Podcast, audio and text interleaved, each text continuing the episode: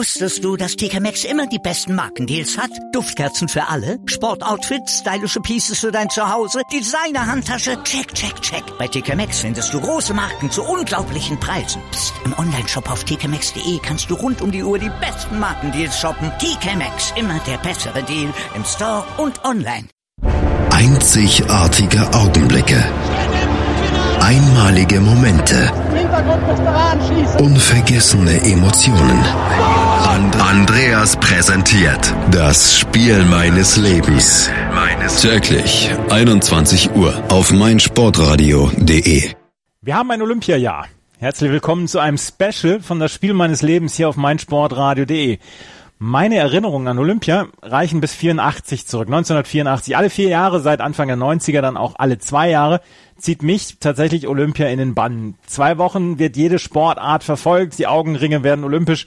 Geht aber nicht nur mir so. Ich habe Gäste, die sich mit mir zusammen zurückerinnern an große Olympische Spiele. Hier jetzt kurz vor Rio beziehungsweise während Rio 2016. Und damit begrüße ich meinen lieben Kollegen von justbaseball.de, Axel Goldmann. Hallo Axel. Hallo Andreas. Axel, wir eine, haben eine Freude hier zu sein. Axel, wir haben uns tatsächlich vor vier Jahren kennengelernt über einen Baseball-Podcast und wir haben so eigentlich kaum über Olympia gesprochen. Und als ich dann jetzt nachgefragt habe, ähm, hier, wer, wer hat denn mal Bock mit mir über Olympia zu reden, da hast du gesagt, Mensch, 1992 Barcelona, da war ich dabei. Es geht nämlich heute um Olympia 92 in Barcelona. Da warst du dabei damals. Ja, also dabei, passiv war ich dabei. Ja, ähm, ich durfte leider nicht mitmachen. Ähm, wir waren mit dem Landessportbund Nordrhein-Westfalen unterwegs in Barcelona über die gesamte Dauer der Olympischen Spiele äh, von Ende Juli bis Anfang August ähm, haben so 10 Kilometer, 15 Kilometer außerhalb von Barcelona gewohnt und waren tatsächlich jeden Tag in der Stadt. Das ist großartig. Es war, es war äh, eine, eine unglaubliche Erfahrung. Ja, ähm, insgesamt, also wir kommen ja natürlich jetzt gleich auf, auf die ganzen olympischen Sachen zu sprechen. Insgesamt, wie ist denn dein, dein Verhältnis zu Olympia an sich? Bist du auch einer von denen, die alle zwei Jahre dann wirklich alles gucken oder bist du dann eher so der, lasst mich mit dem, mit dem Dreck in Ruhe? Nee, überhaupt nicht. Ich bin ein, ein riesengroßer großer Olympia-Freund. Ähm, du hast gesagt, deine erste Erinnerung wäre 84. 84. Mhm. Ähm, Wann war Sarajevo? War 82. 84 war es auch. Ja. ja, 84. Ja, dann ist es, dann ist, dann deckt sich das. Ja. Meine erste äh, Erinnerung an Olympia ist dieser, dieser schreiende Wolf von Sarajevo. ja, Sarajevo! das ist tatsächlich auch meine erste Erinnerung an Olympia. Und dieser, dieser, dieser, dieser Comic-Wolf. Genau, genau. Ein wunderbares Maskottchen damals. Ja, ja, absolut. Und äh, ich habe vor vor ein paar Jahren habe ich noch mal eine ähm, eine Reportage über Sarajevo gesehen, wie wie ähm, ja wie die Zeit, wie der Krieg Ja. und alles ähm, diese Stadt verändert hat und es ist äh, relativ deprimierend, wenn man sich dann haben sie glaube ich die Rodelbahn gezeigt, Genau, wie das genau. mittlerweile aussieht und äh, ja, das ist Überall da zerbombt denkt so. man dann verdammt, Mhm. da war Olympia. Ja. Und Ja, aber ich bin ein großer, ich bin ein großer Fan. Also meine ähm, London zum Beispiel fand ich ganz, ganz hervorragend. Die Olympischen Spiele in London, angefangen von dieser grandiosen Eröffnungsfeier. Ja. Ähm, Also ich war auch großer Olympia-Fan 2012. Tatsächlich die, die äh, Olympischen Spiele 2012 sind vielleicht somit die besten, die ich, die ich je erlebt habe. 96 Atlanta zum Beispiel habe ich fast jede Sekunde gesehen, weil das war zwischen Abi und und Ausbildungsbeginn. Und da habe ich ja sowieso nur so rumgesumpft und so und äh, bin spät ins Bett gegangen, habe ich viel von gesehen. 92 äh, immer nach der Schule dann in, in Barcelona dann nach Hause und dann tatsächlich jede Minute geguckt. Aber damals hatten wir ja noch nichts. Zwei Programme. Ja, genau. Wir, wir hatten ja nichts. 92 hat der FC Europapokal noch gespielt. Eieiei. muss man sich, muss man sich vorstellen. Nein, aber ähm, ich, ich tue mich, ähm, bei mir ist so ein Kopf an Kopf Rennen. 2012 London und 2000 Sydney. Ah, ist auch gut gewesen. Allerdings Sydney, Sydney war halt so geil vom Publikum her, von diesen, von diesem ganzen Ossi, Ossi, Ossi Flair und ähm, von den, ja, von die, von diesen, ähm, ich, ich weiß nicht, von die, von diesem, von dieser ganz anderen Mentalität, von dieser Laid-Back-Mentalität. Und als dann, ich weiß gar nicht mehr, wie sie heißt, die, die Aborigine da. Casey äh, Freeman. Ja, genau. Als die dann, was ist sie, 5000 Meter gelaufen? 400 Meter. Ach Quatsch. Und hat auch die olympische schneid das, Flagge Schneid das jetzt bitte mal raus.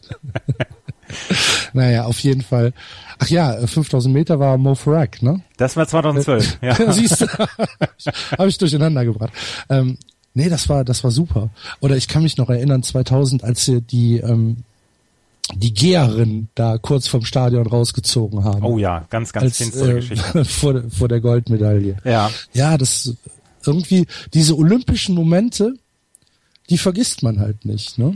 Nee, die also vergisst diese man ganz großen nicht. olympischen Momente ver, ver, vergisst man halt nicht. Wir werden in, in den verschiedenen Specials auch auf die verschiedenen Olympischen Spiele eingehen, tatsächlich von 84 bis 2012. Ich weiß nicht, ob ich alle Sendungen, ob wir alle Sendungen zusammenbekommen, aber wir werden da natürlich unsere Erinnerungen dann auch mit verschiedenen Gästen dann aufleben lassen. Aber ähm, Axel, es soll heute um 1992 gehen, Barcelona. Und tatsächlich müssen wir als erstes über den Song reden von Montserrat Caballé und Freddie Mercury. Der ist 1988 ist der schon ähm, tatsächlich komponiert worden, oder 87 komponiert worden und wurde dann 92 für Olympia dann als offizieller Olympiasong ähm, genommen. Und es ist ein ganz großes Stück Musik, wie ich finde. Ich war großer Queen-Fan früher und ähm, ja, also Freddie Mercury, das war schon toll.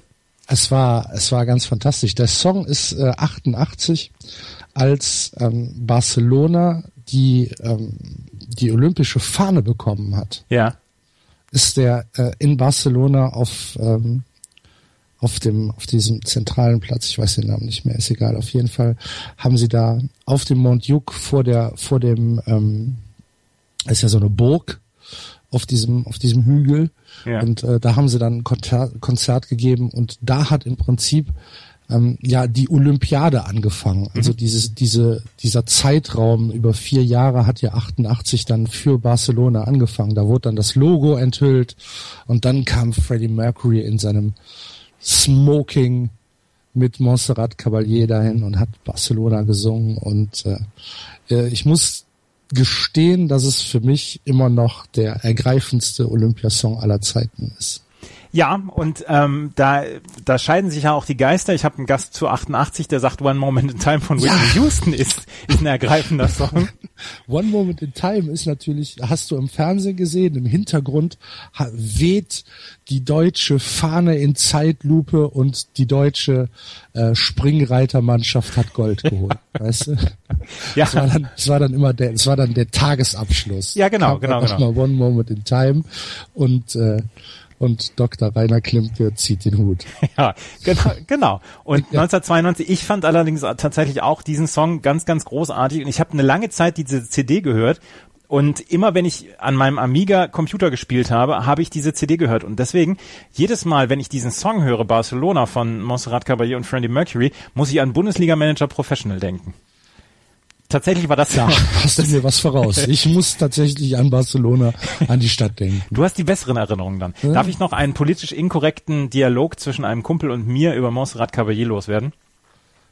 Es ist tatsächlich politisch inkorrekt. Wir haben telefoniert und damals gab es ja diese Sendung Zimmerfrei auf, auf WDR. Und ähm, wir haben telefoniert, mein Kumpel und ich, und er sagt so, Mensch, Andreas, wer ist denn heute Abend bei Zimmerfrei Gast? Und ich sag, Mathieu Carrière dieser Schauspieler, der auch mal im Dschungelcamp war. Und er ganz trocken, oh nee, die dicke Sängerin. Und, und da, das ist ähm, auch etwas, was ich mit Montserrat Caballé verbinde. Ist komplett unlustig. Ich fand das damals urkomisch. Ja, gut. Was soll ich jetzt dazu sagen? Wir, wir, wir schweigen das einfach aus. Auf jeden wir, Fall. Wir, wir, wir schweigen das tot. Nein, äh, äh, äh, Montserrat Caballé äh, hat das mit Freddie Mercury äh, fantastisch gemacht und ich finde, ähm, das sollte dann für sich stehen. Einfach. Absolut. Und leider hat Freddie Mercury die ähm, der Olympia nicht mehr erlebt 1992. Er ist 1991 gestorben, mhm. ungefähr ein Dreivierteljahr vor Olympia 92 und ja, das war sehr, sehr schade. Auf jeden Fall einer der ergreifendsten Olympia-Songs ever. Darauf können wir uns, glaube ich, einigen. Und ähm, wann, wann bist du zum ersten Mal auf der Anlage von Olympia gewesen? Um jetzt mal zum Sportlichen zu kommen. Ein Jahr davor. Ehrlich? Zu ja. den Testwettkämpfen oder? Nee, nee, nee, nee. Das war, ähm, da waren keine Wettkämpfe, aber da haben wir Barcelona besucht. Ich war von 90 bis 93 jedes Jahr in Barcelona. Ui. In den Sommerferien. Und, Und äh, ja, 91 äh, waren wir dann auch schon äh, in der Stadt und haben uns mal so umgeguckt, was denn, was denn da passieren wird. Ja. ja. Ähm, Insgesamt, bevor wir jetzt gleich mal auf diese ganzen sportlichen Sachen kommen, ähm, die Anlage an sich, also die, die Wettbewerbe an sich, waren die alle gut erreichbar oder waren die äh, irgendwie welche außerhalb? Ich meine, Segeln hat ja häufig den, den Nachteil, dass es relativ weit außerhalb ist. Jetzt äh, ist Barcelona eigentlich ganz gut gelegen für, für die Segelwettbewerbe. Ähm, insgesamt, was, was hat das damals für einen Eindruck gemacht? Waren die Wettbewerbe alle gut erreichbar? Absolut. Ähm, also das Zentrum der Olympischen Spiele war ja auf dem Montjuic, mhm. da wo das Olympiastadion äh, gebaut worden ist. Da war das Schwimmstadion daneben, da waren auch noch zwei kleinere Hallen daneben. Ähm, das, äh, das Camp Nou liegt mitten in der Stadt, ist auch äh, perfekt zu erreichen. Am Hafen äh, haben dann die, die Freischwimmwettbewerbe stattgefunden. Mhm. Ähm, also alles fußläufig erreichbar. Und äh, damals für jemanden, der mit ähm, mit KVB, ÖPNV aufgewachsen ist, war es für mich äh, faszinierend, wie ein funktionierender öffentlicher Personennahverkehr ähm, durchgeführt werden kann. Es war alles äh, absolut perfekt. Also ganz kurze Wege und alles, äh, alles in der Stadt, alles super erreichbar. Ja, also gesagt, aber auch wahrscheinlich überhaupt nicht mehr mit heute zu vergleichen, weil es halt um, um Dimensionen kleiner war, ja. als man sich das überhaupt vorstellt. Also die äh, Wettkampfanlagen waren quasi alle Fußläufig erreichbar. Ja, also natürlich ist es ein Weg vom Montjuic zum zum Camp Nou. Ja. Ne, also den machst du nicht zu Fuß, aber dann ist dann halt äh, gehst in die U-Bahn oder in die in die ähm, in die Tram und bist halt innerhalb von fünf Minuten äh, von der Haltestelle am äh, an diesem Wettkampfort. Mhm. Das war überhaupt kein Problem. Tja. Es ja also das Tischtennis-Ding war zum Beispiel, das war ein, das war ein alter Bahnhof. Ja, ich weiß. Der, also auch so, eine der okay. schöneren Wettkampfstätten ähm, mhm. 1992. Ähm, die Tischtenniswettbewerbe, über die wir nachher auch noch sprechen möchten, weil wir ähm, beide tatsächlich ganz gute Connections zum Tischtennis haben, über die wir nachher noch sprechen müssen. Ähm, Tischtennis hatte tatsächlich eine sehr, sehr schöne Halle und ich glaube, kaum eine, Wett eine Wettkampfstätte hat in, in der gesamten Karriere der Olympischen Spiele schönere stopp. Bilder hervorgebracht. Stopp, stopp, stopp, sag's nicht, als das Schwimmen. Als die Wassersprungwettbewerbe, ja, okay, der gut. Turmspringen und so. Ja, genau. Was waren das für Bilder mit der Kamera, mit dem, mit dem Berg im Hintergrund? Genau. Äh, unglaubliche Bilder. Genau, genau. Also das, das Schwimmstadion war ähm, im Prinzip in, in, in Wurfnähe des Olympiastadions. Ja. Auf dem Berg. Und du hast halt ähm, in die Stadt runtergeguckt. Diese Fotos von den Leuten, die, die gerade abgesprungen sind, mhm. ähm, und du, du siehst dann hin, im Hintergrund siehst du dann halt äh, die, die Stadt, das ist großartige, großartige Bilder sind das gewesen. Ja. Ja, ja. ja. Das war der Teil eins hier vom Spiel meines Lebens von Axel, Olympia 92. Wenn wir uns gleich wieder hören, kümmern wir uns mal um den sportlichen Teil, weil es hat tatsächlich sehr, sehr viele Geschichten gegeben damals ähm, zu Olympia 92. Ich kann mehr davon erzählen, was so am Fernsehen äh, gezeigt worden ist. Axel erzählt darüber, was vor Ort war. Hier bei meinsportradio.de, das Spiel meines Lebens. Mein Lieblingspodcast auf meinsportradio.de. Hallo, hier ist Malte Asmus. Jeden Montag um 19 Uhr hörst du mich zusammen mit Desiree Wolf und Thomas Wischnewski bei Nur Golf. Nur Golf ist für dich der Double Albatross unter den Sportpodcasts? Dann gib uns dein Feedback auf iTunes und bewerte Nur Golf mit 5 Sternen. Dir gefällt, was du hörst? Dann rezensiere unsere Sendungen jetzt auf iTunes und gib ihnen 5 Sterne. Das Spiel meines Lebens, das Olympia-Special, heute mit meinem Kollegen von justbaseball.de, Axel Goldmann, und wir reden über Olympia 92. Wir haben eben schon darüber gesprochen, Axel, ähm, dass du da warst vor Ort. Ähm, wie kann ich mir das vorstellen? War, warst du tatsächlich jeden Tag bei den Wettbewerben draußen und konntest du dir aussuchen, wo du warst oder, oder wo du hingegangen bist? Nee, aussuchen konnten wir es uns nicht. Wir haben Karten bekommen vom äh, Landessportbund, die uns halt äh, am Abend vorher wurde dann gesagt, morgen gehen wir dahin und äh, am Tag haben wir dann die Karten bekommen. Also wirklich aussuchen konnten wir es uns nicht. Es gab ähm, zweimal, ich muss mal gerade überlegen, zwei oder dreimal gab es Fußballkarten, ähm, die parallel mit, äh, mit anderen Sportarten äh, gelaufen sind und da habe ich zweimal halt äh, mich für Fußball entschieden, aber sonst wurde das äh, schon wurde das schon vorgegeben. Das waren halt wahrscheinlich irgendwelche Kontingentkarten, die abgegeben worden sind. Also wir haben dafür auch nichts bezahlt. Ja. Und, aber wir waren ähm, also ich war nicht jeden Tag beim Wettkampf, aber wir waren jeden Tag in der Stadt mhm. und ähm, waren auch im Prinzip jeden Tag beim auf dem Olympiagelände, weil du darfst dir das nicht so vorstellen, wie man sich heutige Großveranstaltungen vorstellt. Also es war überhaupt nicht so, dass ähm, ja, dass da irgendwas abgesperrt war oder dass du dich nicht irgendwie frei bewegen konntest oder dass du überall Zutrittskarten brauchtest. Im Prinzip ähm, war es war es eine, eine Sportveranstaltung, wo am Eingang zur Halle Karten kontrolliert worden sind. Mhm. Vorher war da gar nichts. Also wir haben, es war auch keine Polizei oder kein Militär, was man, was man jetzt irgendwie groß auffällig äh, hätte sehen müssen, sondern du konntest dich absolut frei und locker äh, an alle Wettkampfstätten begeben. In äh, den Olympischen Park konntest du gehen. Du konntest natürlich nicht ins Olympische Dorf gehen. Ähm, das war, da war dann schon ein, äh, ein Tor vor, aber in den Olympischen Park konntest du gehen.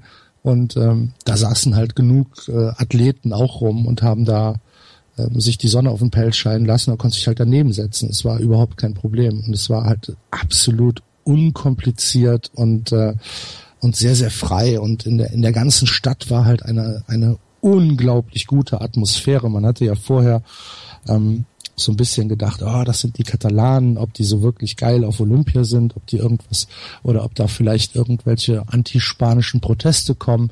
Überhaupt nichts. Die ganze Stadt war geschmückt, das ganze ähm, Volk, die ganzen Leute äh, haben sich wie Bolle auf Olympia gefreut und haben da gefeiert. Wir wurden als äh, als ausländische Gäste wurden wir überall äußerst zuvorkommen behandelt. Wie aber in den anderen Jahren auch. Also da, das hat jetzt vielleicht gar nicht viel mit Olympia zu tun, aber ähm, es war einfach ein, ja, es war ein, einfach ein Event, der zwei Wochen lang stattgefunden hat, der in der ganzen Stadt stattgefunden hat. Mhm. Nicht nur isoliert, vielleicht auf, auf eine Halle, wo dann, wie, wie es vielleicht heute ist, ich weiß es nicht, ich war danach nie wieder bei Olympia, ähm, wo, wo du halt, äh, keine Ahnung, mit Bussen hingekarrt wirst, dann gehst du in die Halle, dann ist da zwei Stunden Atmosphäre, dann gehst du wieder raus und denkst, du bist im Krieg. Ähm, so war es nicht, sondern es war halt einfach eine, eine, ähm, eine offene Veranstaltung und äh, es war eine unfassbar gute Atmosphäre. Hatte also die Leichtigkeit, die, wie sie bei Olympischen Spielen ähm, tatsächlich gewünscht ist, beziehungsweise wie man sie sich vorstellt. 96 in Atlanta ja, gab es den Anschlag. Vielleicht auch, die damals vielleicht noch möglich war. Ja. Ja, 96 in Atlanta gab es den Anschlag zum Beispiel. Genau. Und äh, mit den Jahren wurden halt die Sicherheitsvorkehrungen immer strikter. In 2012 in London war es dann ja auch relativ heftig. Es wird jetzt in Rio relativ heftig sein. Und ja, sehr, sehr schade, aber wenn du sagst, 92 war es noch möglich, dann hast du ja insgesamt fantastische Sommerspiele erlebt und das Wetter war auch äh, ganz gut damals. Absolut. Also ich kann dir vielleicht, wenn die Zeit bleibt, eine, ein kleines Beispiel nennen. Ja. Ähm, wir hatten Karten für ähm, das olympische äh, Badminton-Finale, beziehungsweise für den Finaltag beim Badminton. Und ähm, dann sind wir mit der Straßenbahn hingefahren und wir waren nur fünf, glaube ich, fünf oder sechs Leute.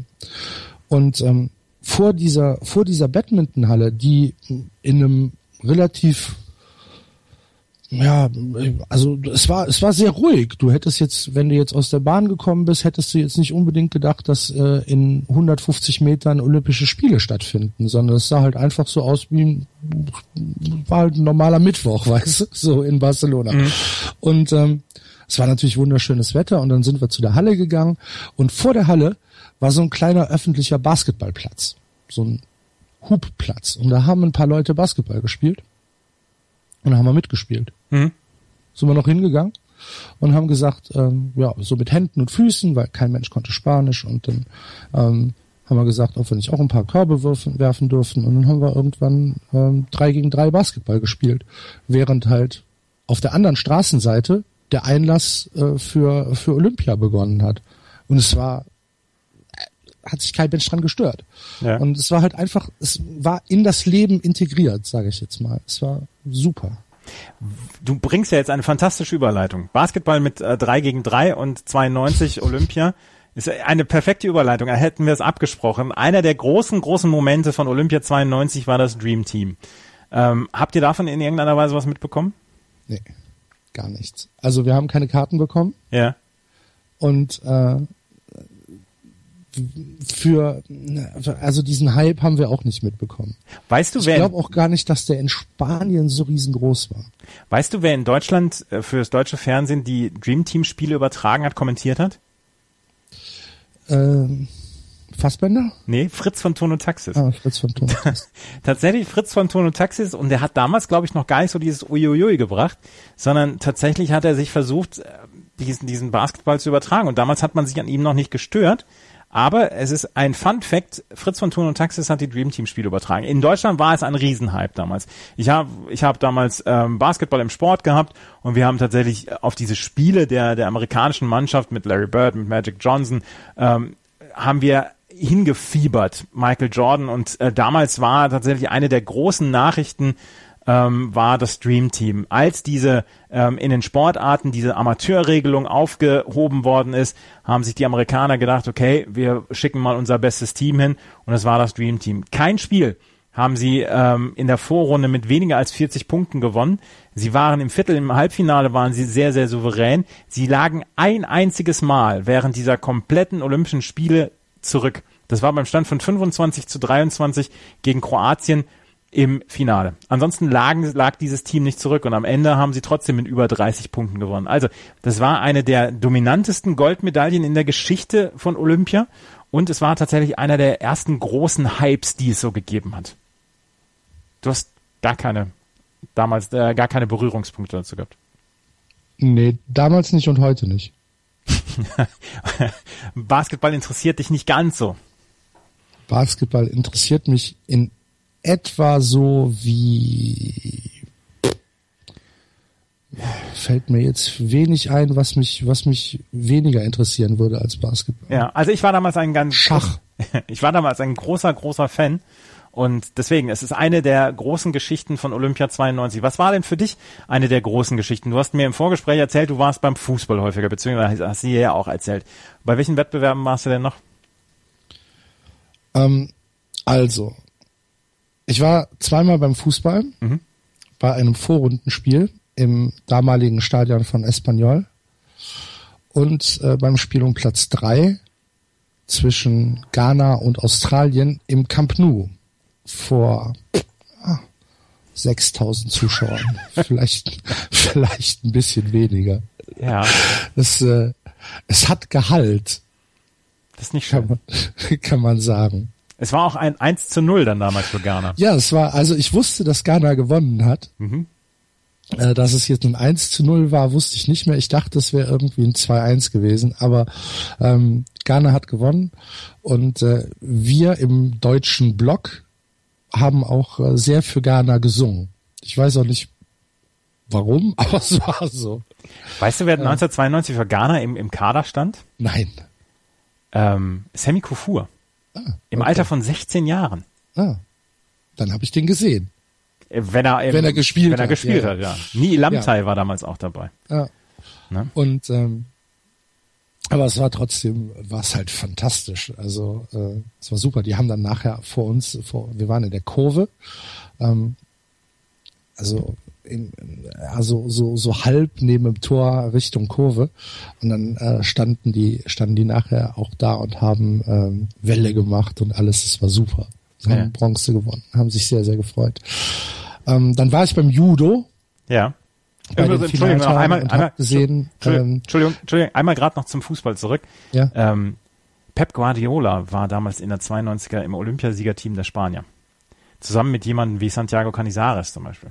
Okay. Ja, also Pep Guardiola, nicht nur nicht nur unglaublicher Trainer, sondern auch damals Olympiasieger. Judo. Judo, Judo war ich.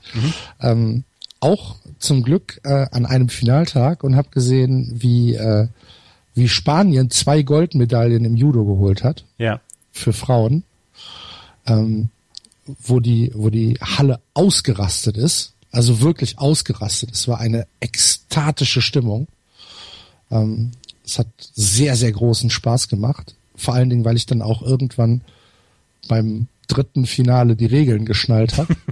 wie der, wie der Schiedsrichter das dann anzeigt, was, was eine Viertel, was eine halbe und was eine ganze Wertung ist. Ähm, das musste mir dann erstmal, musste mir dann erstmal von einem netten jungen Mann, äh, ich glaube aus der Schweiz. Ich bin mir gar nicht mehr sicher, wo er herkam. Er war auf jeden Fall nicht aus unserer Gruppe, aber es war halt ein Judoka und der hat mir das dann mal erklärt. Weil er halt mitbekommen hat, dass ich die ganze Zeit halt gefragt habe, ja, warum, warum geht das denn jetzt noch weiter? Die lag doch auf dem Rücken. Almudena Munoz im Halbleichtgewicht und Miriam Blasco im Leichtgewicht haben damals die Goldmedaillen für Spanien geholt. Du weißt so viele Dinge, Andreas. Mhm. Das hat mir Wikipedia gerade gesagt. Das hat mir, Wahnsinn! Das hat mir Wikipedia gerade gesagt, aber ich wollte dann tatsächlich nochmal diese Namen so mit einem Name-Dropping dann einfach so reinschmeißen in diese Diskussion. Okay, okay, sehr, sehr gut. Ja. Ähm, Warst du bei der Leichtathletik? Ja. Nein, ich war nicht bei der Leichtathletik. Das äh, haben, wir, haben wir leider keine Karten für bekommen, aber ich war beim Schwimmen. Beim Schwimmen, bei Franzi von Almsigs ersten äh, Rennen damals. Ja, allerdings nur äh, vormittags. Ja. Also ähm, ein, ein, ein, ein Finale ähm, haben wir nicht sehen dürfen, sondern wir waren nur vormittags da zu den Vorläufen. Aber wir haben einen Staffelvorlauf gesehen, der sehr, sehr cool war. Staffeln sind eh, eh super. Aber ja, ja.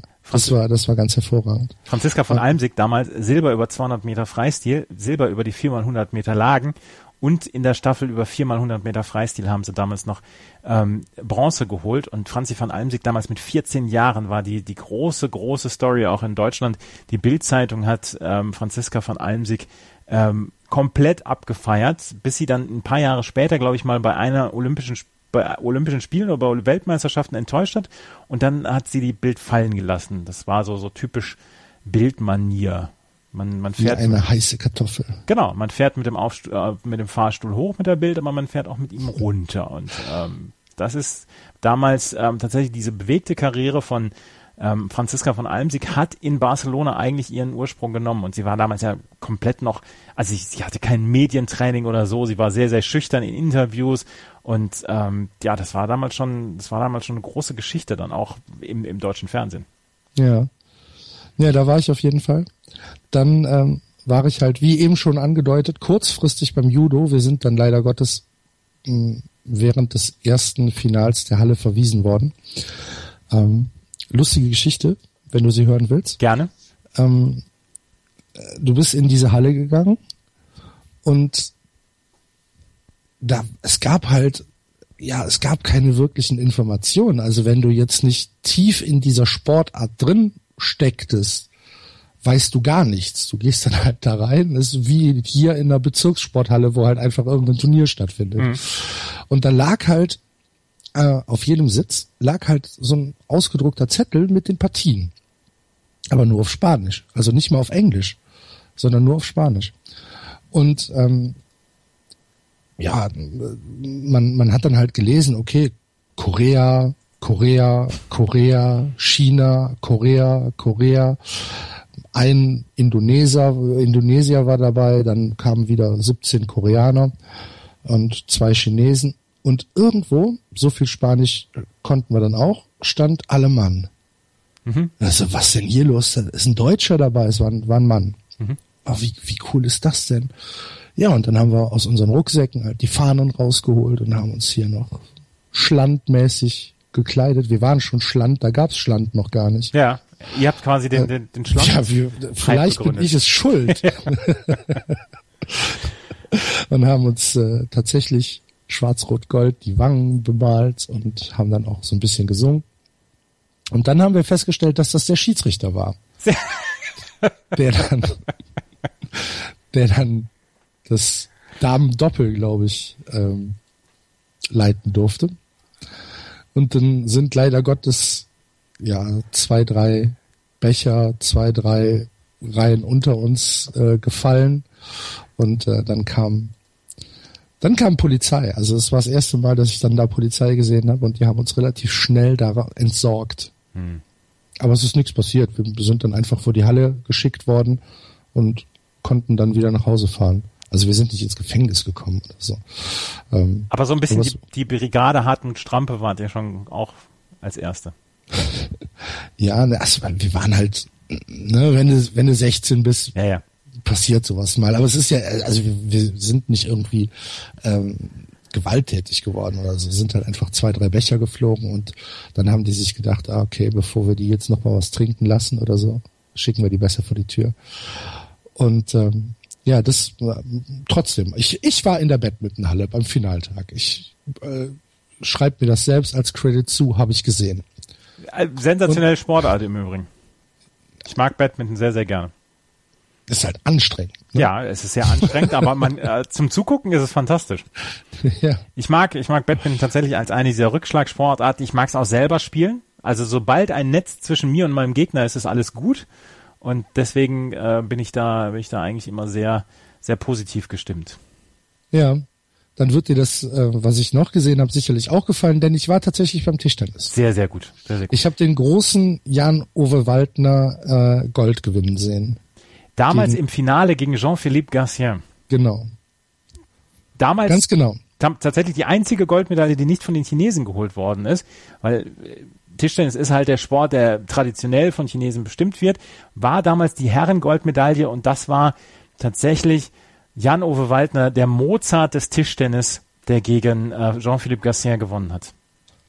In einer, in einem absolut typischen Spiel. Waldner super überlegen, drei, drei Meter hinter der Platte, Rückschlag, Rückschlag, Rückschlag und Gatien hat sich die Arme ausgerenkt und konnte nichts gegen dieses absolut kontrollierte Spiel machen und wir waren, ja, wir waren äh, ehrfürchtig ergriffen. Das und völlig zu Recht. Ich war bei der WM 2001, war ich in Bremen damals und da habe ich auch Jan-Ove Waldner gesehen und war damals neun Jahre später noch absolut entrückt von von seiner Leistung, von ja, seinem Tischtennis-Können. Also, du hast es schon gesagt der Mozart des Tischtennis ist, äh, ist tatsächlich so. Also er hat das Spiel verändert. Mhm. Das ist ähm, etwas, was, was ganz wenige äh, Menschen äh, von sich behaupten können, dass sie ein Spiel revolutioniert haben. Und äh, Jan-Ove Waldner ist einer davon. Es gab damals eine Silbermedaille für Deutschland. Jörg Roskopf und Steffen Fetzner haben die im, ähm, im Herren-Doppel geholt. Die sind die damals tatsächlich ins Finale gekommen und haben dann das Finale verloren. Ich weiß jetzt, ich, ich habe tatsächlich nicht nachgeguckt, gegen wen sie das Finale verloren Lin haben. und Tao war's. Ja, und ähm, auf jeden Fall haben sie das Finale damals verloren, aber 89 sind sie ja Weltmeister in Dortmund geworden mhm. und 92 dann die Silbermedaille in Barcelona. War trotzdem großer Erfolg für, für das deutsche Team. Ja, absolut. Das war, ähm, ich bin mir relativ sicher, dass es die erste Medaille für Deutschland im Tischtennis war. Ja, Oder war hatte, hatte, äh, nee. hatte Shell, äh, wie? Nee, das war, es nee, wurde ja erst keiner, 88, ne? es wurde ja erst, erst 88 olympisch, von daher. Ja, okay. Ne? Ähm, ich habe, ich habe mit Jörg Roskopf und, und Steffen Fetzner tatsächlich noch ein Hühnchen zu rupfen, weil ähm, bei den Nordrhein-Westfalen-Meisterschaften von Jugend trainiert für Olympia führte ich in einem dem entscheidenden Einzel 20 zu 17 im zweiten Satz gegen einen, einen ich glaube damals Düsseldorfer. Und ähm, wenn ich gewonnen hätte, wären wir für eine Woche nach Berlin, so Jugend trainiert für Olympia nach Berlin gefahren. Und dann kamen Steffen Fetzner und Jörg Roskopf damals rein, frische Weltmeister, ich glaube es war 1990, und ähm, haben eine Autogrammstunde gegeben. Und für eine halbe Stunde wurde komplett das Spiel unterbrochen, wegen den beiden. Und ich habe das Spiel danach Beim verloren. Stand von 2017. 2017 zweiter Satz. Oh, und das, ist aber, das ist aber eine fiese Entscheidung. Und ich habe das Spiel danach verloren. Ja. Und wir sind nicht eine Woche nach Berlin gefahren. Und ich habe. Äh, würdest du dann aber nicht eher mit den Organisatoren ein Hühnchen rupfen? Nein. Mit Fetzner und Roskopf? ich kann die Organisatoren verstehen. Aber Jörg Roskopf und Steffen Fetzner hätten ja noch fünf Minuten warten können. Ne? Und ja, das war ist meine Erfahrung mit äh, Jörg Roskopf und Steffen Fetzner. Hat mit der Olympia nichts zu tun, aber das wollte ich unbedingt nochmal loswerden. Wie lange wartest du auf diese Gelegenheit schon? Ich warte vor allen Dingen seit 24 oder 25 Jahren darauf, dass Jörg Roskopf und Steffen Fetzner selber mal sagen zu dürfen, was sie mir damals für Chancen verbaut haben. Naja, jetzt hören sie es ja. Ja, ich hoffe es. Ja, ja. Ja. Wenn wir uns gleich wieder hören, dann werden wir uns mal um die restlichen Sport-Highlights kümmern, weil es gab nicht nur das, was Axel geguckt hat, es gab eine ganze, ganze Menge an Sport, ähm, den wir noch besprechen müssen, den wir bislang noch nicht besprochen haben. Aber das hier gleich bei meinsportradio.de, das Spiel meines Lebens. Chip and Charge mit Andreas Thies und Philipp Jobert. Alle Infos zum aktuellen Tennisgeschehen. Um den Platz, am Platz, auf dem Platz. Chip and Charge auf meinsportradio.de. Das Spiel meines Lebens, das Olympia-Special zu Olympias 1992 in Barcelona. Axel Goldmann und ich teilen unsere Erinnerungen an dieses Olympia Axel war vor Ort, ich war leider zu Hause, beziehungsweise leider zu Hause. Ich habe tatsächlich sehr, sehr viel mehr mitbekommen als Axel, der aber vor Ort die ganze Stimmung genossen hat. Und Axel, wir müssen ein bisschen über die Leichtathletikwettbewerbe sprechen, weil es hat damals ähm, Wettbewerbe gegeben, die man auch heute noch nur mit Barcelona 92 verbindet oder beziehungsweise wenn man Leute anspricht und sagt, hier, äh, wenn du mir ganz schnell was sagen sollst zu Olympia 92, was fällt dir ein? Und es fällt jedem die 5000 Meter von Dieter Baumann ein. Mir nicht, aber okay. Ja, Dieter Baumann hat damals. Also ich habe es dann zu Hause schon mitbekommen. Ja. Aber ich muss ja ganz ehrlich sagen, dass ich es äh, vor Ort überhaupt nicht mitbekommen habe. Dieter Baumann hat damals die 5000 Meter gewonnen in einem absolut dramatischen Rennen, als er auf der letzten Runde dann tatsächlich noch eingekesselt war von, von seinen Mitläufern und dann die Lücke gefunden hat und dann am Ende die Goldmedaille geholt hat. Wer dafür berühmt geworden ist oder wer damals schon berühmt war für die Leichtathletik-Kommentare, das waren Dieter Adler und Gerd Rubenbauer. Und diese 30 Sekunden, die sie damals in der ARD kommentiert haben, diese letzten 200 Meter von Dieter Baumann, die wollen wir euch nicht vorenthalten. Die hört ihr nämlich jetzt. Ja, da haben sie ihn eingekesselt. Da haben sie ihn eingekesselt. Er guckt, kommt er da raus. Er hofft darauf, dass Onjeki nach vorne geht, damit er nach außen ziehen ja, kann. jetzt muss er, muss er den Botaib auch noch vorbeilassen. Den und in dem er Moment vorbei. geht's vorne ab. In dem Moment ging vorne die Post ab und da hat Baumann eine ganz schwierige Position. Aber er kommt noch mal. Und Jek ist geschlagen. Kommt Baumann noch ran. Jetzt muss er innen durch. Die Lücke wäre da. Paul Bitok, fitter Die Beißer. Lücke ist da. Dieter Baumann. Lauf. Baumann. Das geht doch. Baumann gewinnt. Baumann wird Olympiasieger. Baumann ist Olympiasieger. Dieter Baumann von der Schwäbischen Alb. Auch 25 Jahre später, tatsächlich muss ich sagen, dass mir da immer noch Gänsehaut ähm, über, die, über den Rücken läuft, weil ähm, das war damals ein sehr, sehr emotionaler Kommentar von Rubenbauer und Adler, die meiner Meinung nach die beste Kombination waren für Leichtathletik. Was man über Gerd Rubenbauer nicht häufig sagt. Noch vor äh, Thiele und wie heißt er? Der andere? Hei- Sigi Heinrich. Sigi Heinrich. Ja, äh, tatsächlich noch vor Thiele und Heinrich. Ähm, ich bin halt somit mit Rubenbauer und Adler aufgewachsen und deswegen war es, ähm, ja, das, das gehörte für mich zusammen. Irgendwann kamen dann ja auch im, im ZDF noch Wolfgang Poschmann und, und ähm, Jörg Leisel dann auf oder Poschmann Leisel auf. Ähm, das, das war auch in Ordnung, aber ich war immer Team Adler Rubenbauer tatsächlich. Okay. Ja. Ja. Ähm, also ich habe leider Gottes von der Leichtathletik äh, nicht viel mitbekommen. Man hat halt abends, wenn man dann wieder im Hotel war, ähm, hat man dann natürlich noch die Tageszusammenfassung gesehen und äh, hat sich das dann alles komprimiert angeschaut, aber äh, natürlich im, im spanischen Fernsehen mit spanischem Kommentar. Und ähm, die Eindrücke, die man selbst vom Tag hatte, waren halt eigentlich viel zu erdrückend, als dass man groß dann noch über ähm, über Fernsehprogramm gesprochen hat. Das ist ja genau das, was, was ich auch immer, wo ich immer denke, muss ich unbedingt zu Olympia hin, weil ich möchte ja so viel wie möglich sehen. Ich habe äh, Olympia London 2012, habe ich irgendwann zusammengerechnet, habe ich über 200 Stunden Olympia geguckt. Ähm, ob das äh, wirklich, äh, ob ich das so hätte hinbekommen können, wenn ich, wenn ich dort in London vor Ort gewesen wäre. Deswegen ist für mich ja eigentlich äh, Olympia die beste Fernsehunterhaltung, weil ich dann alles sehen kann und äh, Ja, ganz sicher, ganz sicher nicht. Also Olympia ist ähm, ist sicherlich vor Ort oder für mich war es damals einfach vor Ort ähm, ein unglaubliches Erlebnis. ja. Ähm, allerdings habe ich ja noch nie so wenig von Olympia mitbekommen, wenn man es dann rein auf den auf das Sportliche komprimieren möchte, sondern ich habe es nur ähm, oder meine Erinnerungen an Barcelona 92 sind meine Erinnerungen, die ich selbst hatte. Also es sind keine Erinnerungen an äh, irgendwelche Events, die äh, die ich nicht selbst miterlebt habe. Dann helfe ich dir jetzt noch mal ein bisschen auf die Sprünge, weil es gab so ein paar Highlights dann noch in der Leichtathletik, die will ich nicht unerwähnt lassen. Da waren zum Beispiel die 10.000 Meter der Herren. Khalid Skar aus Marokko und Richard Chilimo aus Kenia führten lange Zeit dann immer äh, zu zweit und haben sich dann auch in der Führungsarbeit abgewechselt und so weiter. Und das war eine, ein sehr, sehr spannendes Rennen, bis sie dann äh, Skars Landsmann Hamu Butayeb überrundeten und der sich auf einmal ähm, vor die beiden setzte und dann das Tempo so ein bisschen drosselte und damit Richard Chilimo so ein bisschen aus dem, Kon aus dem Konzept brachte. Es gab dann großes große Buhrufe im Stadion während des Rennens noch, weil jeder gesagt hat, okay, da wird hier geschummelt von den Marokkanern. Ähm, irgendwann hat ein Ordner oder beziehungsweise ein Offizieller dann äh, Hamu Butayeb, den Überrundeten, aus dem Rennen rausgenommen, sodass die beiden anderen ihr Rennen zu Ende bringen konnten. Ähm, Kraditska hat die 10.000 Meter tatsächlich gewonnen, wurde aber hinterher disqualifiziert, weil er gesagt, weil gesagt worden ist, er hat sich da, es gab Absprachen mit ihm und Butayeb. Richard Chilimo wurde die Goldmedaille anerkannt, aber am nächsten Tag nach Einspruch der Marokkaner wurde ähm, Ska dann diese Goldmedaille zurückgegeben. Und das war eine der großen, großen Aufreger in den Leichtathletikwettbewerben 92 bei, bei Barcelona. Dann Carl Lewis, der sich nicht für die Sprintwettbewerbe qualifiziert hatte. Carl Lewis 88 und 84, natürlich mit den Goldmedaillen, 88 mit dieser Geschichte mit Ben Johnson dann noch zu. Der hat nur den Weitsprung gewonnen und konnte dann aber als Ersatzmann bei der 4x100 Meter Staffel noch gewinnen. Vom Santa Monica Track and Field Club. Axel. Was sind deine Erinnerungen an, an Carl Lewis? Ähm, 84. 84? Ja. Also 88, nee. Nee, habe ich nicht, habe ich, habe ich nicht mitbekommen. Ja.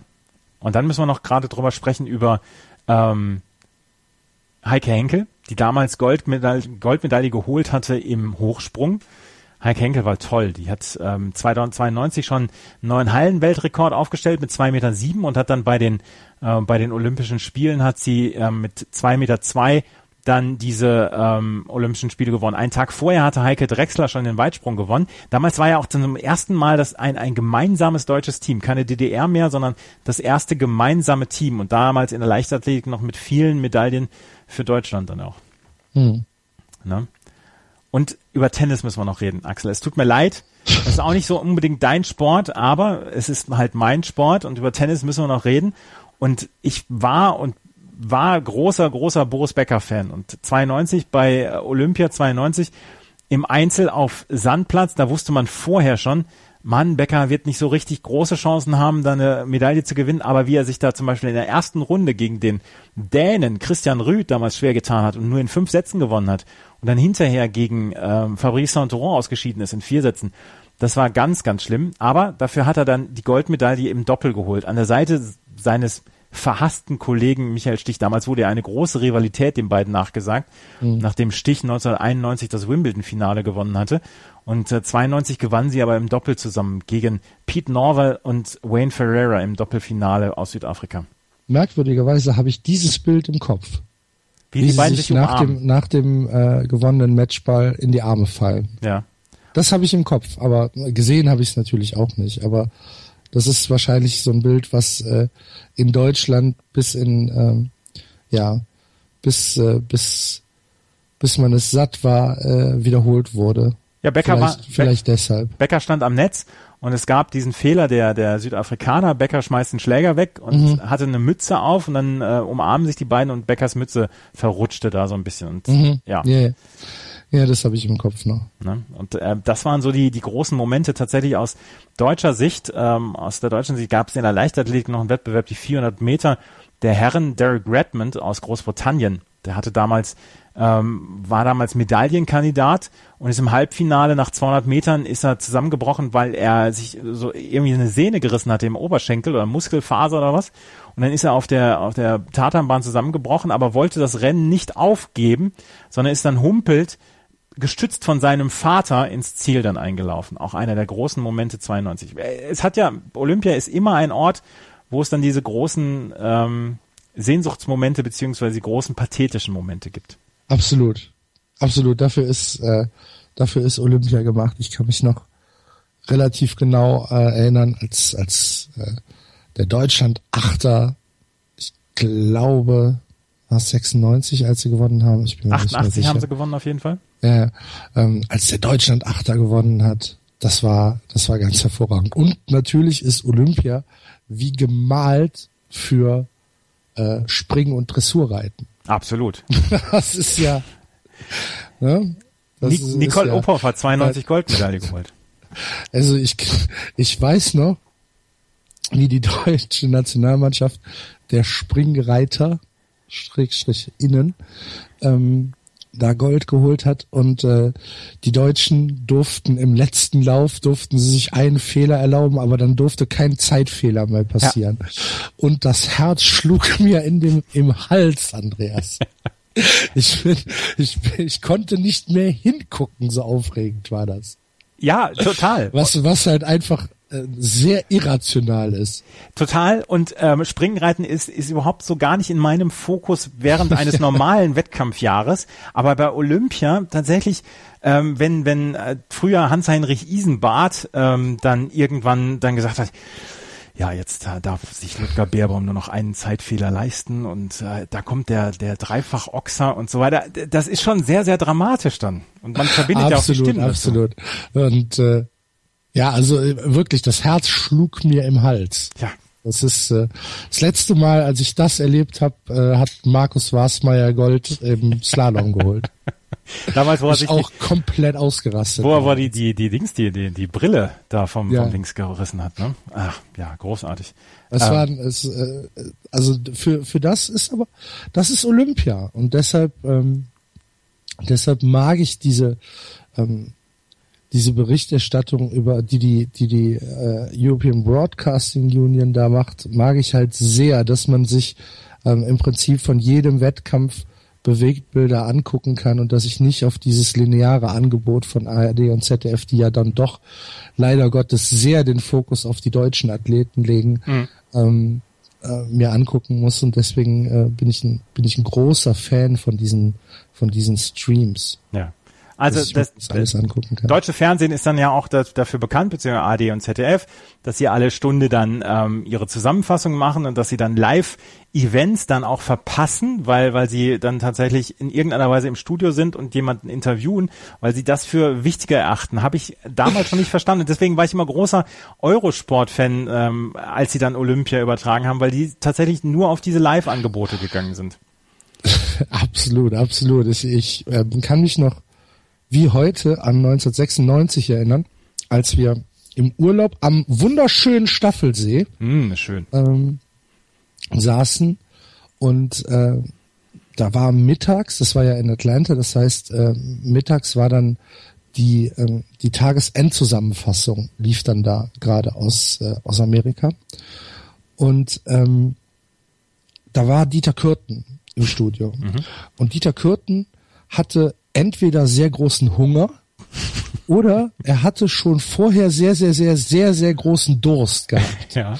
Ähm, weil Dieter Kürten hat uns ähm, zum Mittagessen beglückwünscht praktisch. Er hat also die Zuschauer in Deutschland, hat er gesagt, ja, sie sitzen ja jetzt vor einem leckeren Braten oder einer Bratwurst oder Frikadellen. Und dann gibt's richtige Kartoffeln dazu, vielleicht Schnippelbohnen oder Salat. sowas. Wir haben hier ja nur dieses labbelige Brot.